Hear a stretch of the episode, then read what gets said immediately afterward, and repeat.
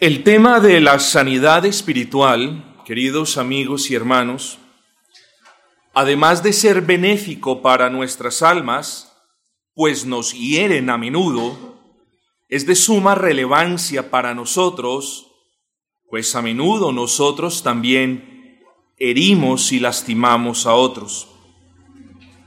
Y es que somos seres humanos que aunque cristianos muchos de nosotros, Contamos con la perversa capacidad de dañar la vida de otros y desde luego, como lo hemos venido argumentando, somos susceptibles a que otros dañen o afecten la nuestra. Y ese es el punto, hermanos, porque es precisamente en virtud de lo propensos que somos a causar daño, pero a que nos lo causen, que debemos ser versados, que debemos estar más apercibidos con este tema tan importante de la sanidad espiritual. Creo que muchos de nosotros hemos escuchado sermones, notas o hemos leído cuestiones al respecto de la sanidad espiritual, lamentablemente no en el mejor de los contextos. Luego hemos recibido información no muy adherida a la palabra del Señor. Yo creo que este es el momento en el que nosotros debemos prestarle suma atención a este tema.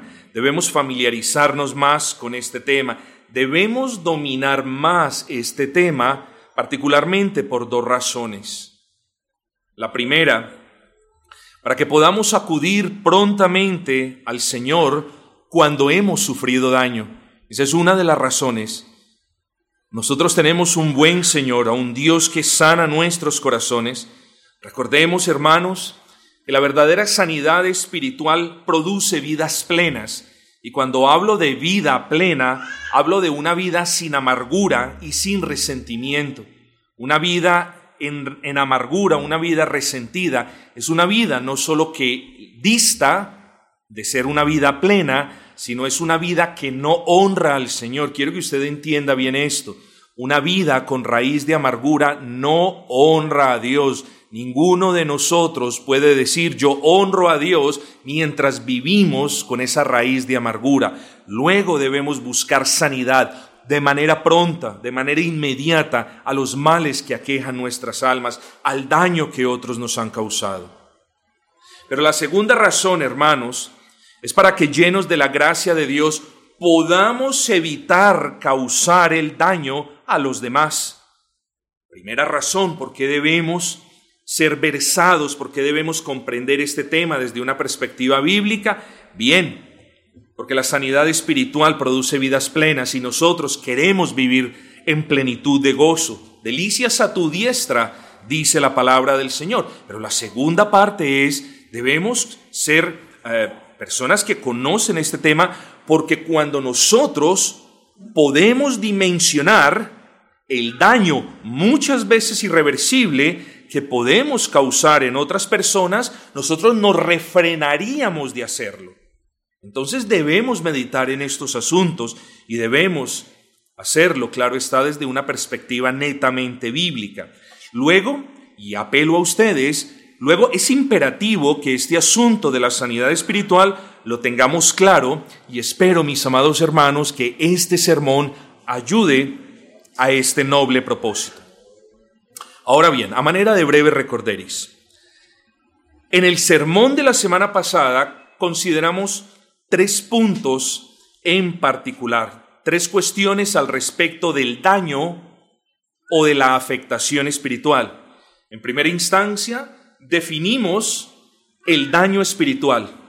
Luego, hablamos de la sintomatología o de los síntomas que se presentan cuando existe un daño en el alma. Es muy importante identificar estos síntomas. De la misma manera como nuestros síntomas disparan en nosotros la necesidad de buscar ayuda al médico, o en el médico más bien, así también hay una sintomatología muy particular que debe en nosotros levantar una banderita que nos dice, oye, busca ayuda en el médico de tu alma. Y en tercer lugar, miramos el esplendor de Cristo porque lo dejamos en claro. Solo Él como médico de nuestras almas, o solo en Él, como médico de nuestras almas, hay sanidad. Ahora bien, en el mensaje de esta semana, esta es la segunda parte de este tema, en el mensaje de esta semana, nuestro enfoque será la soberanía de Dios. Yo creo que en el primer mensaje de la semana pasada, nosotros tocamos temas muy interesantes, muy apropiados, pero es bueno que nosotros comprendamos que aún en estos temas delicados, ahí podemos ver la soberanía de Dios en las afectaciones a nuestras almas. Nunca piense en el daño, en el dolor que hay en su alma, aparte de la soberanía de Dios. Nunca lo haga. Y a partir de este punto volveremos a hacer énfasis en algo que es sumamente importante y es en lo siguiente. Solo Dios nos puede sanar. Solo en Él hay sanidad. Y luego pasaremos a contemplar, eh, aunque de manera sucinta, algunas, no todas, algunas, y esto lo debe animar a usted a que escudriñe los pasajes de la palabra donde usted encuentra promesas de que Dios va a sanar a su pueblo, vamos a examinarlos de manera sucinta. Luego, hermanos, para los efectos de este sermón, y con esto he sido muy tranquilo con el paso de los años, pero hermanos, les pido que tengan sus Biblias abiertas. Por eso estamos repasando el orden de los libros de la palabra, porque es necesario que vamos, al menos los días del Señor, hermanos, que vamos dejando el celular y vamos conociendo las Biblias. Existen personas, y me perdonan esta notación, que se refugian en su celular porque no conocen los libros de la Biblia. No es pecado que usted consulte la Biblia en su celular, pero hágalo en el trabajo, hágalo cuando va en el bus. Cuando estamos en la casa del Señor, vamos a ese libro de papel llamado Biblia. Lo debemos conocer. Hoy es uno de esos días donde vamos a pasear, no exageradamente espero, por algunos pasajes de la palabra. Quiero que ustedes lo lean conmigo, por favor. Así que hermanos, vamos a la palabra de nuestro buen y gran Señor en la mañana de hoy. Les pido que abran sus Biblias en primer lugar en el Antiguo Testamento, libro quinto de la palabra del Señor, en su capítulo 32 y versículo 39. Libro quinto de la Escritura, capítulo 32, versículo 39. Dice la palabra del Señor, ved ahora que yo, yo soy, y no hay dioses conmigo. ¿eh? Yo hago morir y yo hago vivir. Yo hiero y yo sano, y no hay quien pueda librar de mi mano. Dice el Señor nuestro Dios, yo hiero y yo sano. Y el título del sermón es Sanidad Espiritual, parte 2 de 2. El bosquejo de este, de, este sermón es simple, tendrá tres encabezados. Nuestro primer encabezado, mis amados, será este. Dios es el único que hiere el alma o es el único que permite que el alma sea herida. Ese es nuestro primer encabezado. Nuestro segundo encabezado es Dios es el único que sana el alma. Y el tercer encabezado es este, las promesas de Dios para la sanidad de nuestras almas. Así que hermanos, como tenemos un buen material, buen trecho delante de nosotros, vamos sin dilación alguna a considerar el primer encabezado. Dios es el único que hiere nuestras almas o el único que permite que nuestras almas sean heridas. No se le olvide. Este versículo de Deuteronomio que acabamos de leer nos habla de algo muy importante, queridos hermanos, y lo hace de manera diáfana, de manera clara, transparente. Versículo 39, yo hiero y yo sano, y no hay quien pueda librar de mi mano. Mis amados, cuando el Señor dice yo hiero y yo sano, lo que Él hace es darnos a todos testimonio de su soberanía en todo asunto, incluyendo los asuntos espirituales. Dios no le deja al hombre la potestad para hacer lo que a él le plazca hacer. Si el hombre tuviese la potestad de hacer, estrictamente hablando, lo que a él le plazca hacer, no hubiese mundo. Nosotros muy probablemente no estuviésemos aquí. Las iglesias las hubiesen cerrado y a más de, de uno de nosotros quizás nos hubiesen quemado vivos en la estaca. Dios es soberano. Dios nos protege, Dios nos guarda, Dios guarda su iglesia y no obstante, Dios nos hiere y permite que otros nos hieran. ¿Por qué? Dios es soberano. Luego cuando el Señor dice yo hiero y yo sano, lo que Él está haciendo es, nos está recordando que Él es soberano en todo asunto, incluyendo en la salud de nuestra alma. Mis hermanos, en ocasiones él mismo nos hiere, Él mismo nos desfigura. En ocasiones sus manos nos apachurra, por así decirlo, no por capricho, usted lo debe tener en claro, sino que lo hace para la gloria de sí mismo y porque ve necesidad de que nuestras almas sientan dolor para que lo podamos buscar. Dentro de un momento usted va a escuchar el comentario que yo le voy a citar de un erudito y usted va a comprender un mejor el punto. Hermanos, el punto es que quizás necesitamos ver nuestro pecado para así acudir a nuestro Señor Jesucristo con toda prisa para ser sanados. En ocasiones necesitamos ver el pecado, necesitamos sentir las consecuencias del pecado. Y esto lo digo, mis amados, porque en ocasiones pecamos y ya tenemos acostumbradas a nuestras conciencias a que acallen este pecado. Y luego, hermanos, y luego, mis amados, si nosotros, si nosotros no sentimos el dolor, si no sentimos las consecuencias de nuestros pecados, nunca vamos a poder pedir perdón por los pecados.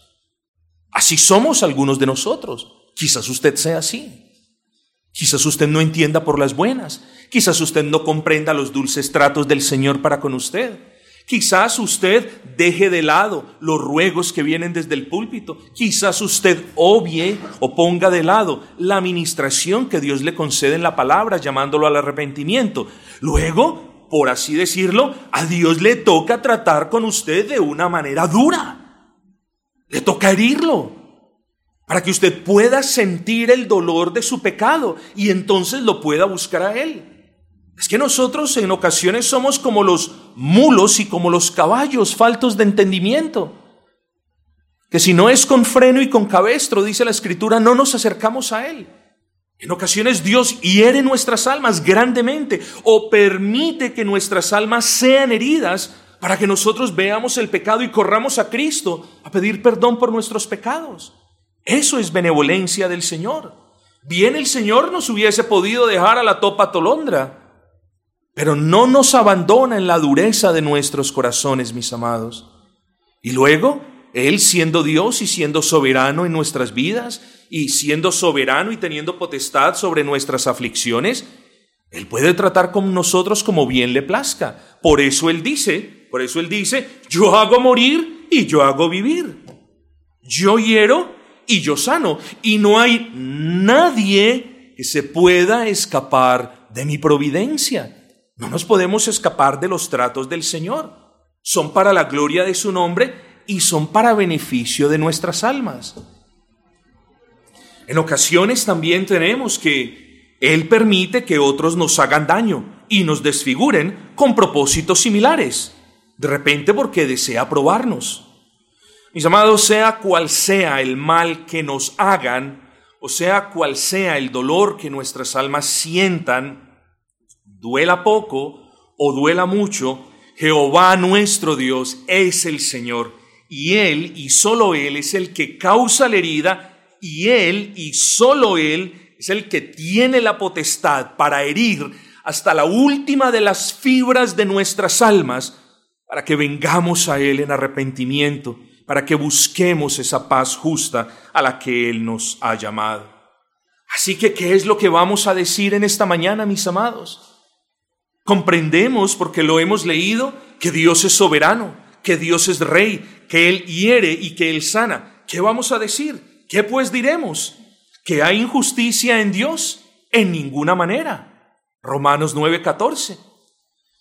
Mis hermanos y amigos, nada de lo que he dicho con anterioridad se puede usar para culpar a Dios. Nada. Dios es sabio. Dios todo lo hace de una manera justa. Dios no se equivoca con los tratos que nos da. Dios no se equivoca, no se equivoca si decide herir nuestras almas. Dios no se equivoca si decide herir nuestras almas de tal manera que nos acurruquemos por el dolor que sentimos en lo más profundo de nuestros corazones. Dios no se equivoca. Los que nos equivocamos somos nosotros al pensar que Dios se ha olvidado de nosotros. Y en ocasiones parece que fuera así. Pero Dios no se equivoca, mis amados hermanos. No podemos culpar a Dios, bien sea por el dolor que otros nos han causado, y por el contrario, debemos responsabilizarnos por el dolor que le hemos causado quizás a otros. Hermanos, es necesario entonces resaltar que cuando venimos y tocamos y consideramos este tema de la sanidad espiritual, es necesario resaltar que Dios es soberano y de que todas sus providencias, escúcheme, todas sus providencias, sean estas agradables a nosotros o sean estas dolorosas para nosotros, son tan buenas como lo es su voluntad. Eso nos dice Romanos capítulo 12, versículo 2. Si el Señor nos hiere entonces, o si el Señor usa a un hermano para herirnos, o si el Señor usa al mismísimo Satanás para causarnos daño, yo les doy un consejo hoy en el nombre de Cristo. No nos ensañemos ni contra el hermano, no nos ensañemos contra Satanás, ni mucho menos en contra del Dios soberano que ha permitido que estas cosas ocurran. Este es el momento de mirar hacia atrás en el tiempo de la escritura y tratar de visualizar con los ojos de la fe al santo Job, al Job paciente. Él no culpó a nadie, mis amados hermanos. Tuvo momentos de flaqueza, Tuvo momentos que no fueron muy honrosos en su testimonio personal, pero él no culpó a nadie, como más adelante lo veremos. Así que en toda herida, en todo dolor, en todo daño a nuestras almas, no busquemos al culpable.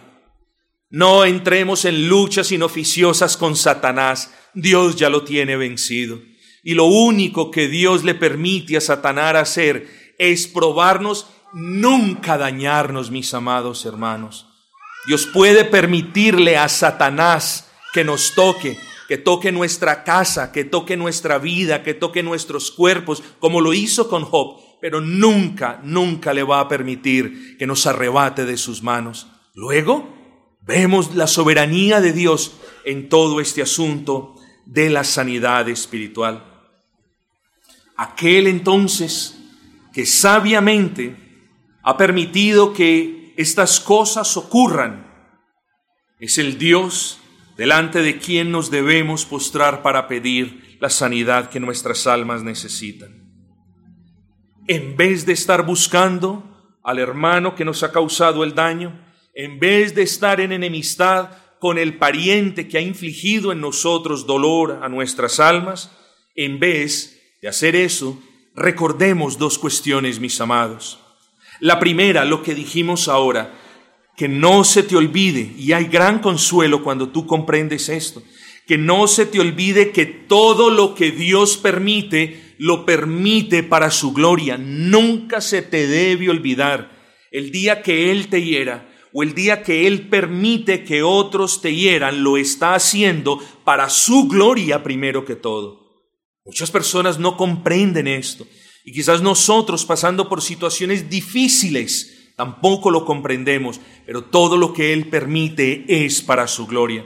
Y lo segundo, mis amados hermanos, es que todo lo que Él permite es para beneficio espiritual de aquellos a quienes ha comprado a precio de sangre, como nos dice Romanos 8:28. Todas las cosas pasan para bien para los que amamos al Señor Luego, mis amados, cuando el, escritor inspirado dice todas las cosas, no hace referencia a las cosas buenas, a las cosas que nos agradan, a las bendiciones hermosas que tenemos. Todas las cosas son todas las cosas desde una perspectiva absoluta. Las cosas que nos dañan, las cosas que nos ofenden, todas las cosas pasan porque éstas, cuando son usadas por Dios y siempre lo son, deben redundar en beneficio del alma de quien ha creído en Cristo como su Señor y Salvador. Luego nosotros tenemos una gran esperanza. Nosotros no, Dios no nos ha tirado al mundo para que el mundo haga con nosotros conforme bien le parece.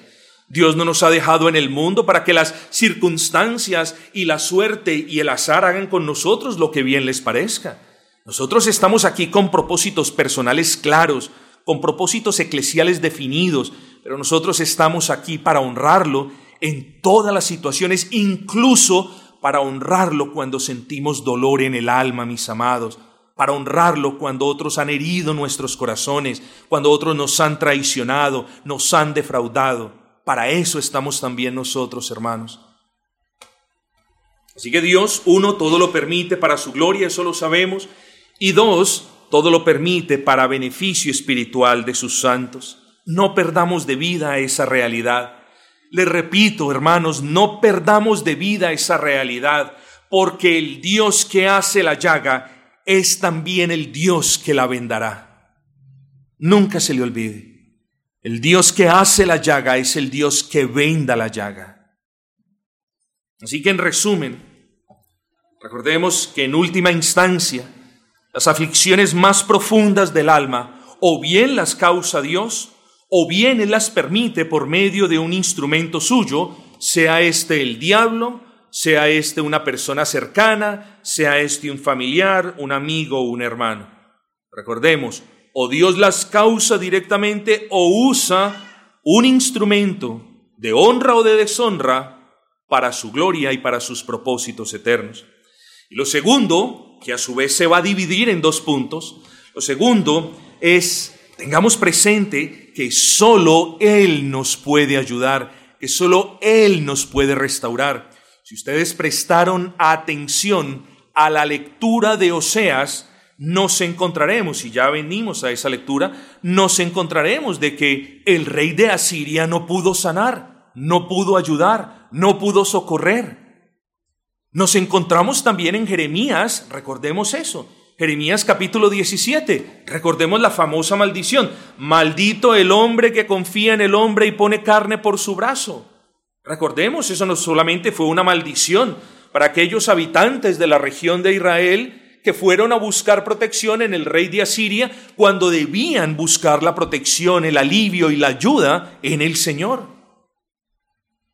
Bendito el hombre que confía en Jehová y cuya confianza es el Dios de Israel. Luego estas cosas no las podemos dejar pasar, siempre las tenemos que tener presente. Solo Él nos puede ayudar, solamente Él puede consolar tu cargado corazón, solamente Él puede derramar el bálsamo de su gracia en la herida que hay en tu alma, solamente Él puede poner su mano sanadora en tu corazón, solo Él lo puede hacer. Los demás quizás podamos ayudarte a llevar la carga. Los demás quizás seamos de aliento en medio de cualquier tristeza, pero la verdadera sanidad no la da el pastor, no la da el hermano, no la da un consejo. Dios es el que la trae por medio de su gracia. Así que mis amados hermanos, solo Él nos puede ayudar, nos puede consolar, nos puede restaurar. Y lo que estamos buscando, la sanidad de nuestras almas, solamente Él la puede proporcionar. Saber estas dos cosas, mis amados hermanos, apacigua el alma. Le repito, saber estas cosas trae tranquilidad al alma cuando nuestros corazones están heridos. Y les voy a decir por qué. Primero, porque cuando recordamos que Él es soberano, cuando recordamos que Él es el que causa la herida o el que causó la herida, también recordaremos lo que dice Job. Él hiere y sus manos curan. Y eso está escrito en Job capítulo 5 versículo 18. Él hiere y sus manos curan. Y en segundo lugar, además de tener la bendición de saber que si Él nos hiere, Él mismo nos va a curar, En segundo lugar, si nosotros sabemos que Él ha usado a otra persona para que nos cause daño, primero, tendremos la certeza de que el daño que otros nos causen no va a ser ilimitado, siempre va a estar delimitado por lo que el Señor le permita hacer.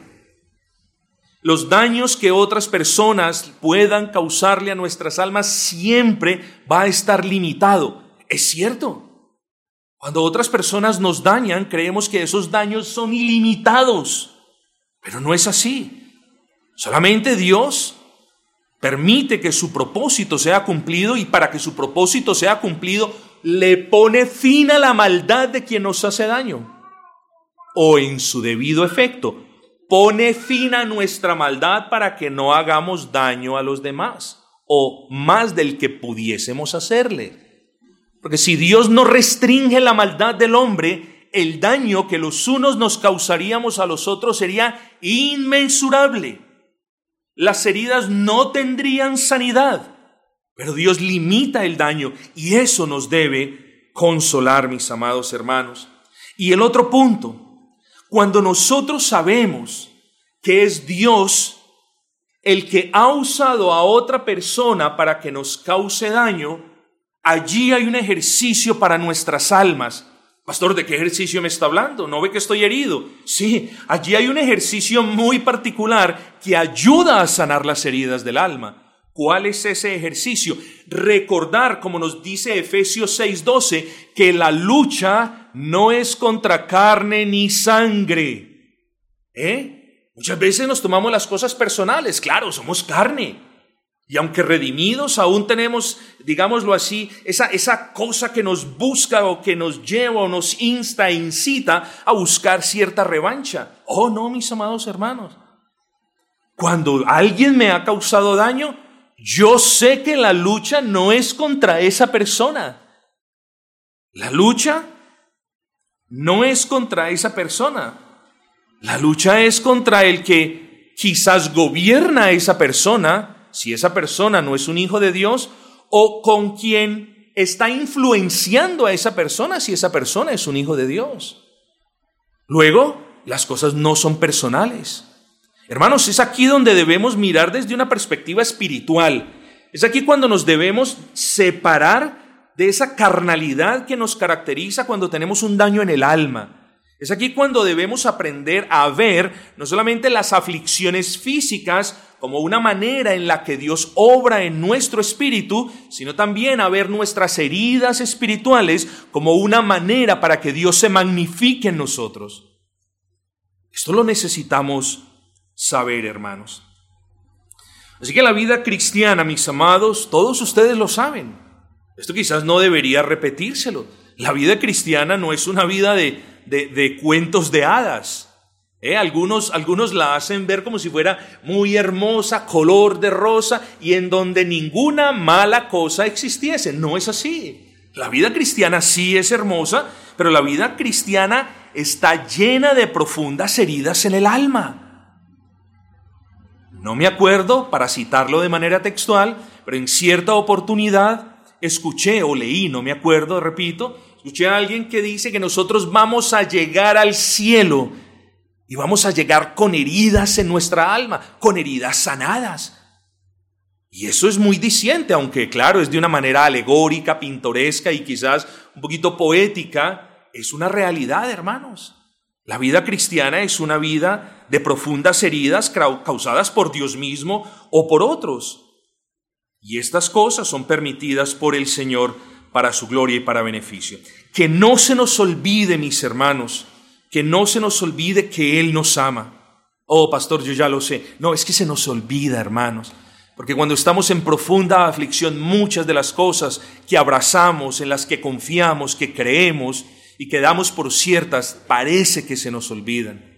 En las profundas aflicciones, en los dolores del alma, estas cosas parece que no se nos olvidan que no se nos olvide además de que Él nos ama y de que todas las cosas obran para bien, incluso aquella que nos duelen, que no se nos olvide que Él es sabio en todo lo que permite, hermanos, que Él no va a permitir que nosotros seamos dañados más de lo que podamos resistir. Así que miremos en todas estas situaciones difíciles el amor de Dios, ese amor que nos protege, ese amor que nos guarda.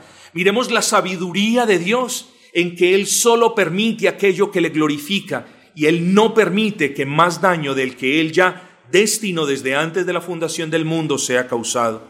Que no se nos olvide, mis amados hermanos, que si bien todos anhelamos tiempos de sanidad, para que haya sanidad es necesario que primero existan tiempos de heridas. Como dice el sabio, hay tiempo de morir y tiempo, hay tiempo de matar, perdón, y tiempo de sanar. La sanidad viene después de la herida, mis amados hermanos. Yo quiero hablar al corazón de cada uno de ustedes. No sé quién entre ustedes tiene un dolor en el alma, no sé quién entre ustedes tiene una profunda herida en el corazón, no sé quién entre ustedes ha sido traicionado o ha sido dañado no sé, pero lo que yo sí sé es que todos tenemos un Dios más grande que la herida y lo que también sé es que en ese Dios reside gracia infinita, cual bálsamo bueno desciende para sanarnos. Mis amados hermanos, la herida duele, la herida cansa, la herida molesta y la herida fastidia, pero no hay mayor sensación de placer espiritual que el saber, el sentir que por Dios hemos sido sanados. Recordemos que Dios es bueno, que Dios es sabio y confiemos en Él en todo momento. Él hiere. Deuteronomio 32, 39 fue el pasaje que leímos. Él hiere y Él mismo sana. Él hiere y Él mismo sana. Recordemos a Job, mis amados hermanos. Cuando usted lea Job, hay muchos versículos en los que usted se va a gozar. Pero por favor no pierda de vista los versículos 18 y 19 del capítulo 5. Particularmente el 18, cuya primera parte, miren lo que nos dice, Él hiere y sus manos curan. Él hiere y sus manos curan. ¿Y qué nos dice la segunda parte? El que hace la llaga será también el que la vendará. Bendito sea nuestro buen Señor. Pasemos entonces a nuestro segundo encabezado. Dios es el único que sana las enfermedades del alma. Eso ya lo sabemos, pero dijimos que íbamos a profundizar un poco en este punto. Qué bueno que todos los amigos o hermanos que tuvieran alguna aflicción en su corazón, alguna herida en su alma, prestaran atención a esto. En el pasaje de Oseas capítulo 5 versículo 13, hermanos, nosotros recordamos que Efraín vio su enfermedad. Dice el pasaje textualmente, y verá Efraín su enfermedad y Judá su llaga. Pero ¿cuál fue el punto? Que Efraín, en vez de acudir a Dios, fue al rey de Asiria. ¿Y qué le dice Dios? Ese rey de Asiria no podrá sanar su llaga, no podrá sanar su enfermedad. Y es muy diciente eso, mis amados hermanos. Es muy diciente eso. Eso viene acorde a lo que hemos repetido durante la semana pasada y esta. Solo Dios puede sanar nuestra llaga, bien sea porque Él mismo cause la herida o bien sea porque Él mismo haya usado a una de sus vasijas para causarla. Solo Él puede sanarla. Solo en Él encontramos la sanidad. Y es que es muy importante, hermanos, y por eso le cito en este punto a Juan Calvino. No suelo hacerlo, este pasaje no necesita mayor habilidad exegética, no necesita mayor habilidad de conocimiento, de interpretación de la escritura, es claro, es transparente, pero quiero citarlo adrede, hermanos, porque él dice, comienzo la cita, los israelitas siempre creían tener remedios preparados para toda situación y así volvían sus mentes a vanas esperanzas. Y él continúa diciendo, esto lo suelen hacer la mayoría de los hombres, quizás alguno de ustedes. Piensen esto. Porque cuando el Señor nos trata con dulzura, en ocasiones no percibimos su mano, sino que pensamos que los males nos suceden por mera casualidad. Y aquí el punto de Calvino. Entonces, como si no tuviéramos nada que ver con Dios, buscamos remedios propios a nuestras heridas y volvemos nuestras mentes y pensamientos hacia otras direcciones. Buscamos remedios caseritos para heridas cancerígenas que carcomen el alma. Buscamos daño, darnos paños de agua tibia cuando solamente la gracia y la mano salvadora del Señor nos puede ayudar. Ese es el punto de Calvino, mis amados hermanos. Efraín se dio cuenta de su enfermedad y eso está bien. Judá se dio cuenta de su llaga y eso está bien. Pero nos parecemos a ellos, en que sabiendo que Dios es soberano y que en Él y solo en Él hallamos la sanidad de nuestras almas, tendemos pecaminosamente a apelar a seres humanos para que ellos traigan el consuelo que solo Dios puede dar. No es que sea pecado buscar compañía en momentos de dificultad.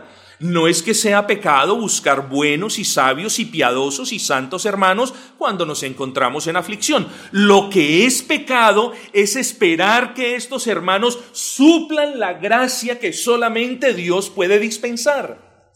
Eso le pasaba a estas personas. ¿Eh?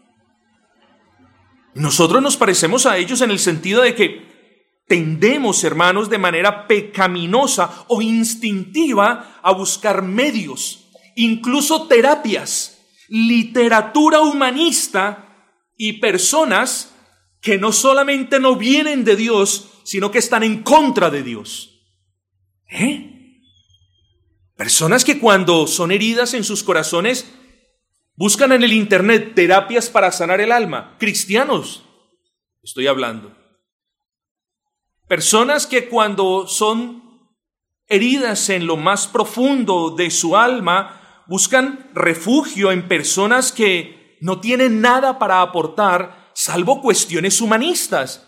Y peor aún, existen cristianos que apelan, y no vamos a entrar en esos detalles, que apelan en prácticas que son contrarias a Dios. Y tenemos que tener cuidado, hermanos, porque Dios ha dispuesto la medicina en sus muchas ramas para beneficio nuestro.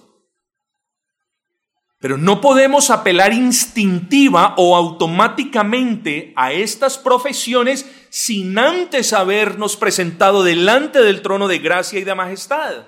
No lo podemos hacer. Eso fue lo que hicieron Efraín e Israel y Judá.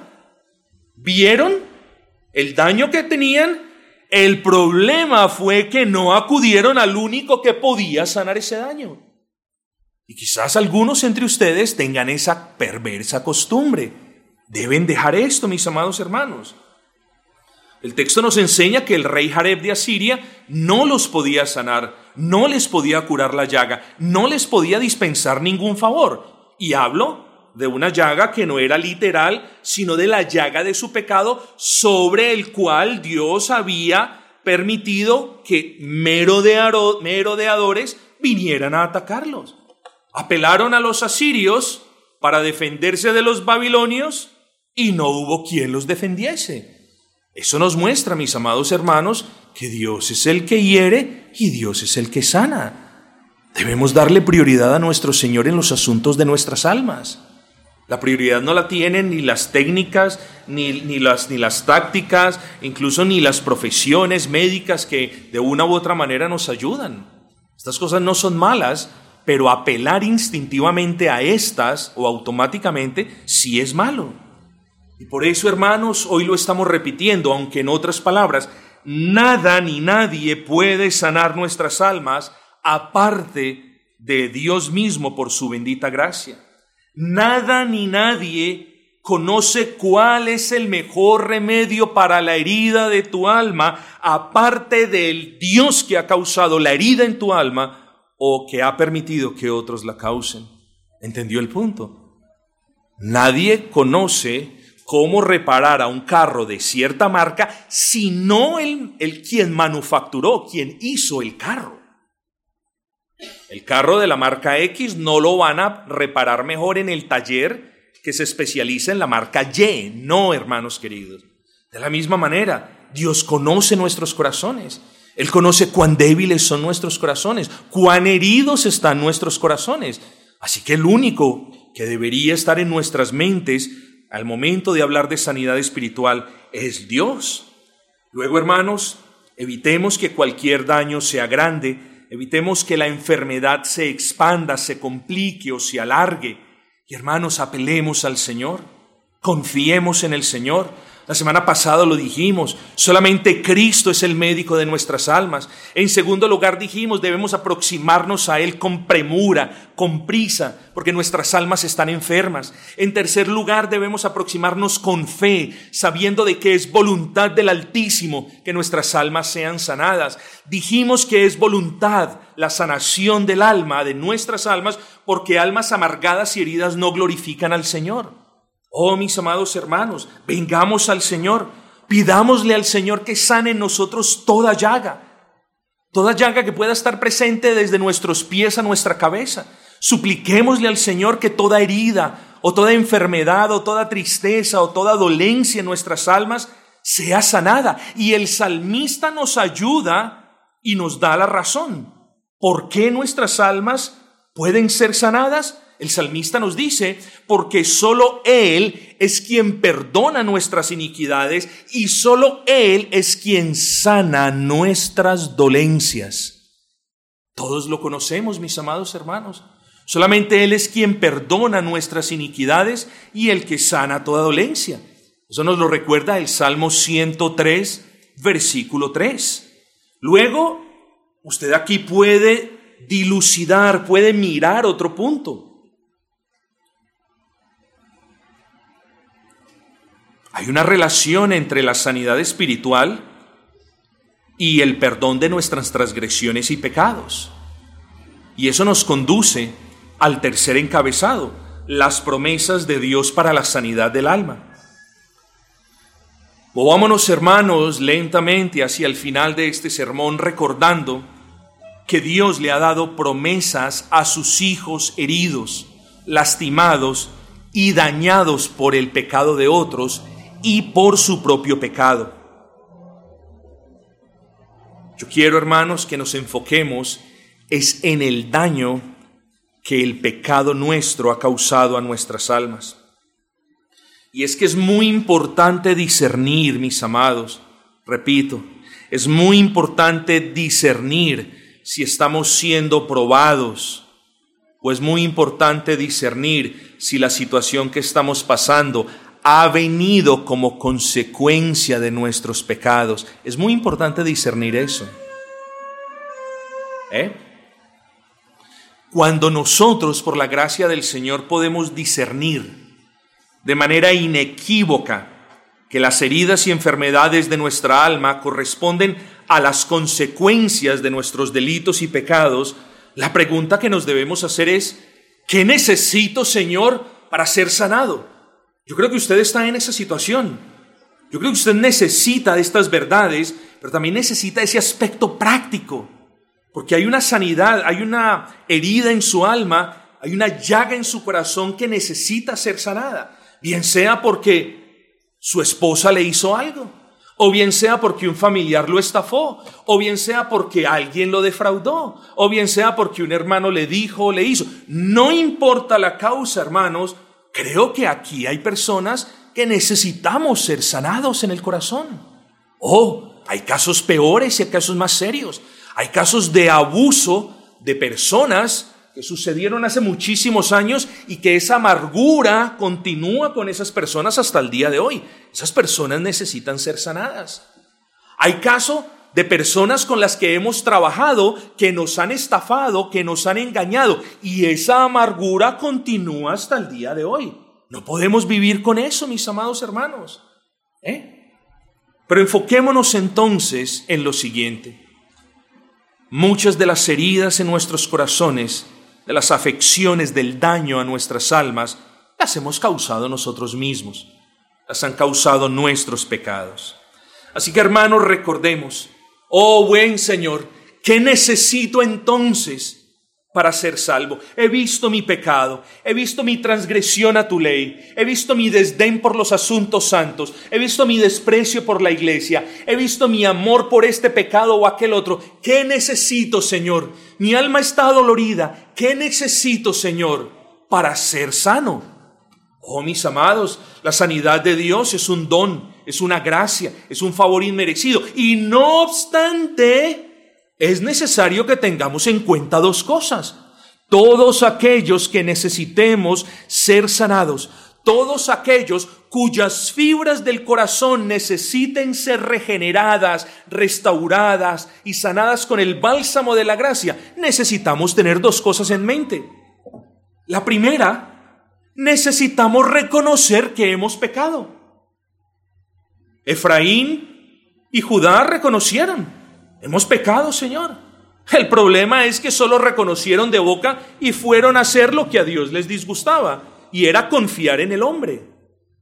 Así que una parte es reconocer que hemos pecado y que debido a esos pecados ha venido el daño a nuestras almas. Pero la segunda es necesitamos reconocer que hemos pecado de manera humillada. Así que no solamente, hermanos y amigos, es decir, Señor, yo he pecado, sana mi alma, sino reconocerlo de una manera humillada. Y se los voy a probar por la escritura. Primero, necesitamos reconocer que hemos pecado. Salmo 41.4. Quiero que lo lea. Abra su Biblia, por favor, y lo lee conmigo. Salmo 41.4.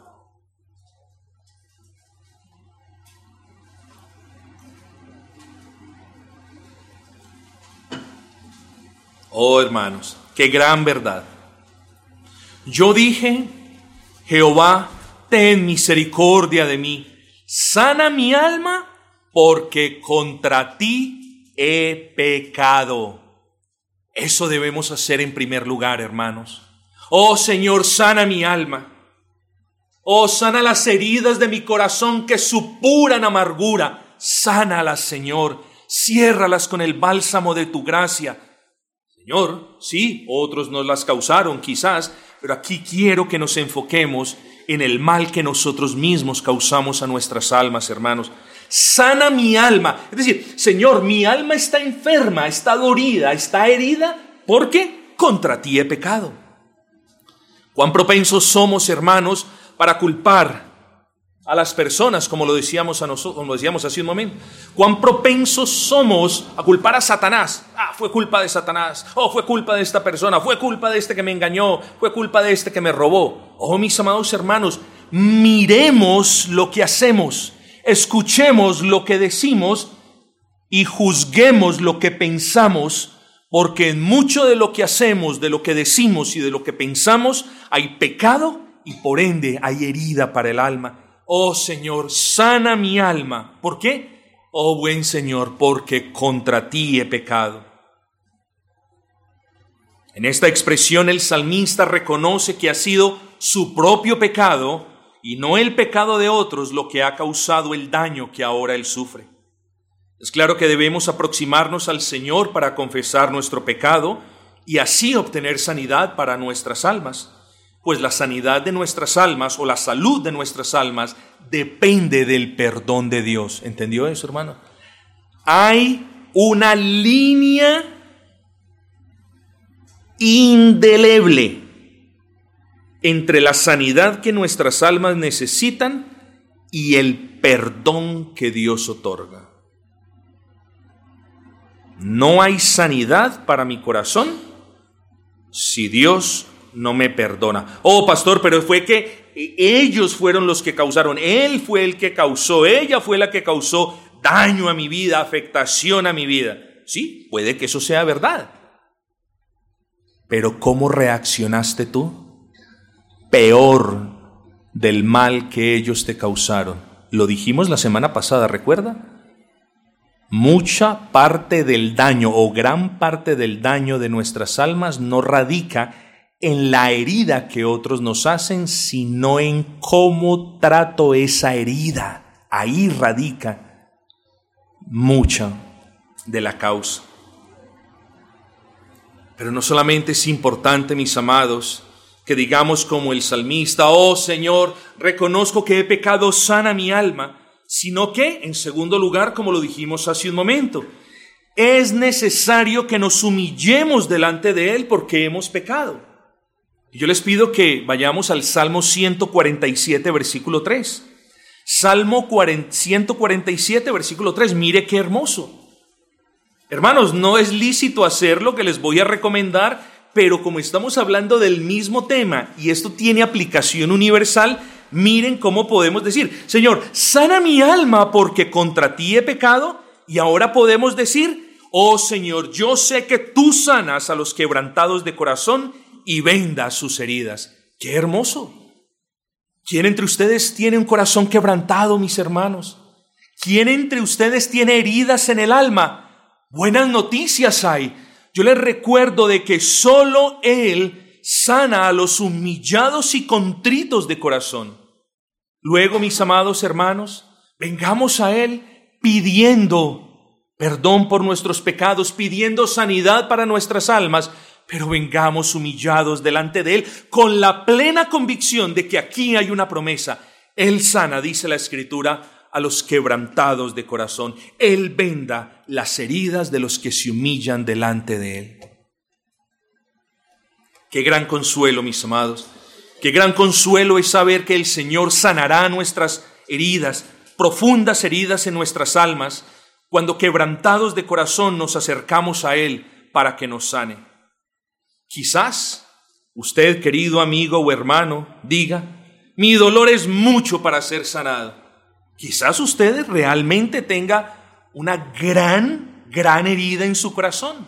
Quizás usted sea alguno de los que digan, oh, yo he causado tanto daño a mi alma que no hay cura para mi enfermedad. Déjeme responderle prontamente. Dios lo sanará. Este pastor es atrevido.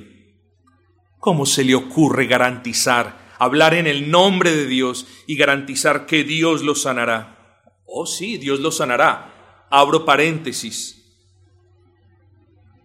Siempre y cuando usted se convierta a Él, es decir, siempre y cuando usted se arrepienta del pecado.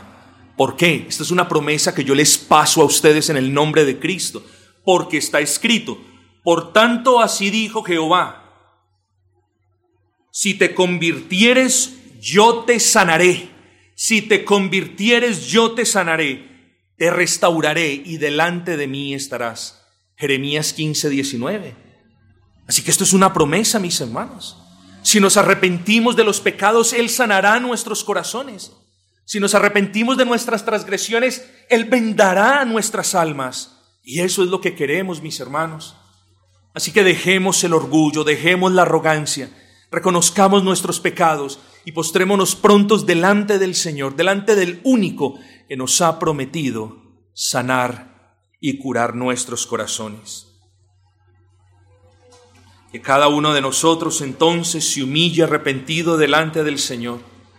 Quiere el Señor conceder que cada uno de nosotros sienta como Efraín y como Judá la llaga en su corazón, pero, pero también que aprendamos a no imitarlos.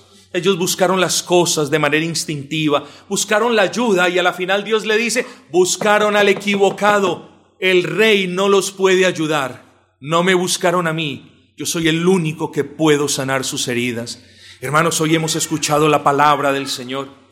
El Señor nos ha hablado ya por dos días suyos en lo que respecta a la sanidad de nuestras almas. No seamos necios, no busquemos culpables, examinémonos a nosotros primeros. Sentimos dolor en el corazón. Bueno, no lo cultivemos más. No pensemos más en él. No sentamos conmiseración por nosotros mismos. Busquemos al médico de nuestras almas Reconozcamos que Dios es soberano en todos sus procederes. Reconozcamos que Él aún las heridas las produce para su gloria y para beneficio de nosotros. Reconozcamos, hermanos, que muchas de nuestras heridas vienen a causa de nuestro pecado, pero reconozcamos también que por las llagas de Cristo somos nosotros curados. Oh bendito y buen Señor, que nosotros como el profeta Jeremías lo dijo en alguna oportunidad, sáname Señor y seré sano. Esa fue la fe de Jeremías, sáname Señor y seré sano. Oh, aproximémonos delante de nuestro buen Señor, pidámosle Señor, sáname. Y nosotros esperemos esa sanidad, porque esta sanidad es una promesa de Dios. Oh, mis amados, no vivamos con más amargura ni resentimiento. Quiera el Señor que a lo largo de esta semana nosotros podamos meditar más en las notas de este sermón, podamos aprovechar los recordatorios que enviamos de este sermón.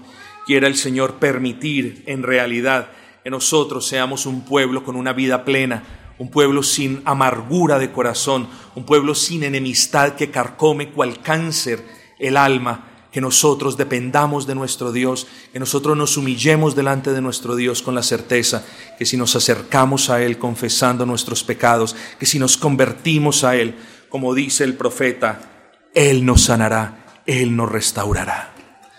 Bendito sea el nombre de nuestro buen y gran Señor.